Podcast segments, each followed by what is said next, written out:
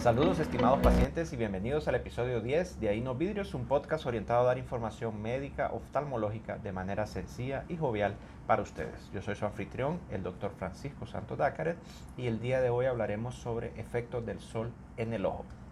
Todos sabemos que el sol y el agua son eh, elementos fundamentales para la vida biológica en nuestro planeta. Y el ojo también se beneficia del efecto del sol uno de los beneficios que tenemos es que sin la luz no podríamos ver. Parece obvio decir esto, pero si usted está en completa oscuridad, no hay un reflejo de la luz sobre los objetos y estos, esto, este reflejo no llega a la retina, por tanto no podemos ver. Sin embargo, el exceso de sol o el, eh, el, efecto que tiene el sol si no nos protegemos adecuadamente los ojos puede ser dañino. Este, este episodio fue inspirado por la doctora Karen Cerrato, que es dermatóloga, y le voy a dejar el link en la descripción. Ella me, pidió que hablara sobre eh, específicamente por qué las gorras que usamos comúnmente no son suficientes para proteger los ojos de los efectos del sol. Ya vamos a entrar un poquito más en detalle. Eh, entonces, el sol tiene un espectro de luminosidad bastante amplio. Va desde el infrarrojo hasta el ultravioleta. Y el espectro eh, visible, pues ya lo hemos hablado aquí en, otros, episodios. El ultravioleta entonces es el que está más asociado a daños en la piel, cáncer, eh, resequedad, entre otras lesiones. Y es el ultravioleta el que puede causar problemas en nuestros ojos también. El sol tiene espectro de luz azul, pero no es tan dañino como el artificial que vemos en pantallas LED. Vamos a hablar un poquito más de ese tema en otro episodio.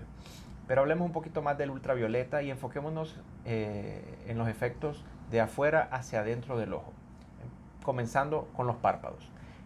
El exceso de luz ultravioleta en los párpados puede causar lesiones, cualquier lesión que eh, se pueda tener en la piel, desde lunares o malformaciones benignas como el más temido melanoma de piel. Eh, puede haber, si bien es raro, melanoma en los párpados causado por eh, el exceso de sol, pero puede haber otros, otros tipos de tumores también malignos eh, en, este, en esta exposición.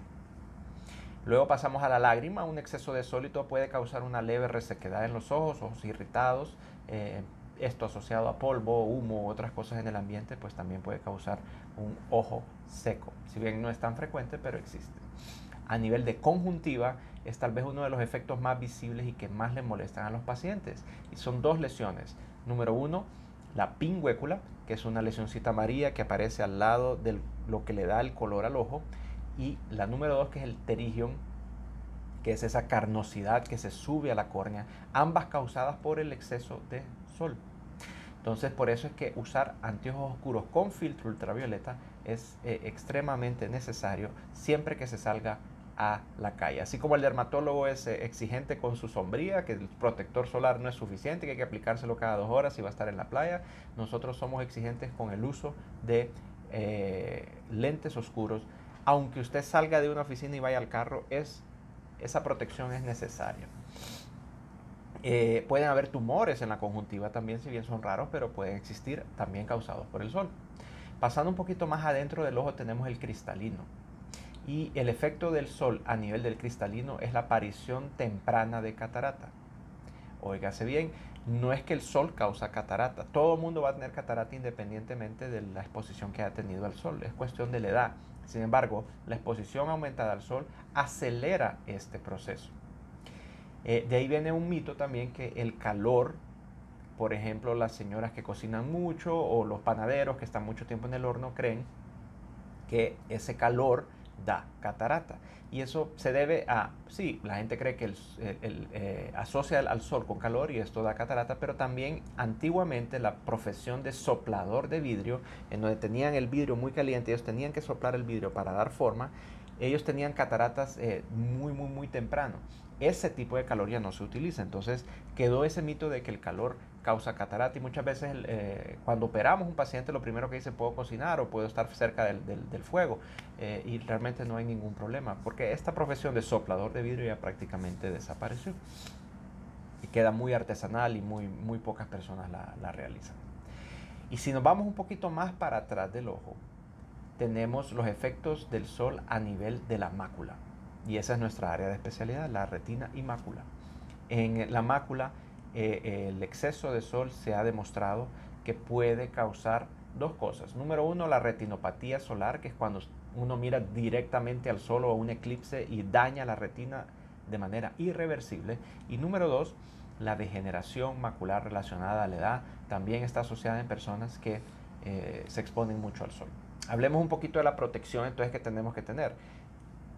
En primer lugar, la gorra no protege adecuadamente de los rayos solares. Ok, hay sombra, sí, pero no bloquea los rayos ultravioletas.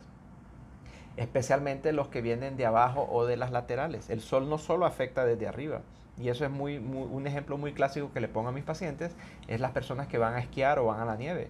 Eh, si no usan protector, se queman toditos porque no es solo ponerse la gorra, sino que el reflejo que tiene el sol sobre las superficies también puede quemar la piel y los ojos. Entonces, para cubrir adecuadamente o proteger adecuadamente los ojos del sol, hay que usar lentes oscuros con filtro ultravioleta. La mayoría de los lentes oscuros, aún los de China, tienen filtro ultravioleta porque en China hay una ley que prohíbe a cualquier fábrica, por muy barata que sea, eh, eh, crear lentes que no tengan filtro ultravioleta. Sin embargo, hay, algunas pruebas existen en las ópticas que se puede ver si eh, el lente tiene protección. ¿no? Entonces, si su lente es un lente de origen dudoso y usted quiere saber si existe el filtro, acude a una óptica que ellos tienen unos filtros para determinar si hay filtro ultravioleta. Los lentes claros, como lentes de contacto, los lentes que ponemos adentro del ojo, incluso los lentes eh, de lectura, algunos, dependiendo del tipo de material que se use, tienen también un filtro ultravioleta. Obviamente no es tan fuerte como un filtro oscuro, pero también existe, porque la, oftalmología siempre anda buscando proteger los ojos de este efecto nocivo del filtro. Em, resumiendo, debemos usar anteojos oscuros independientemente de la edad, siempre que se salga al sol, ya sea de la casa al carro o del carro al banco. Por favor, usar anteojos oscuros, que eso nos va a evitar muchos problemas en el futuro. Por su atención, muy agradecido. Hasta la próxima.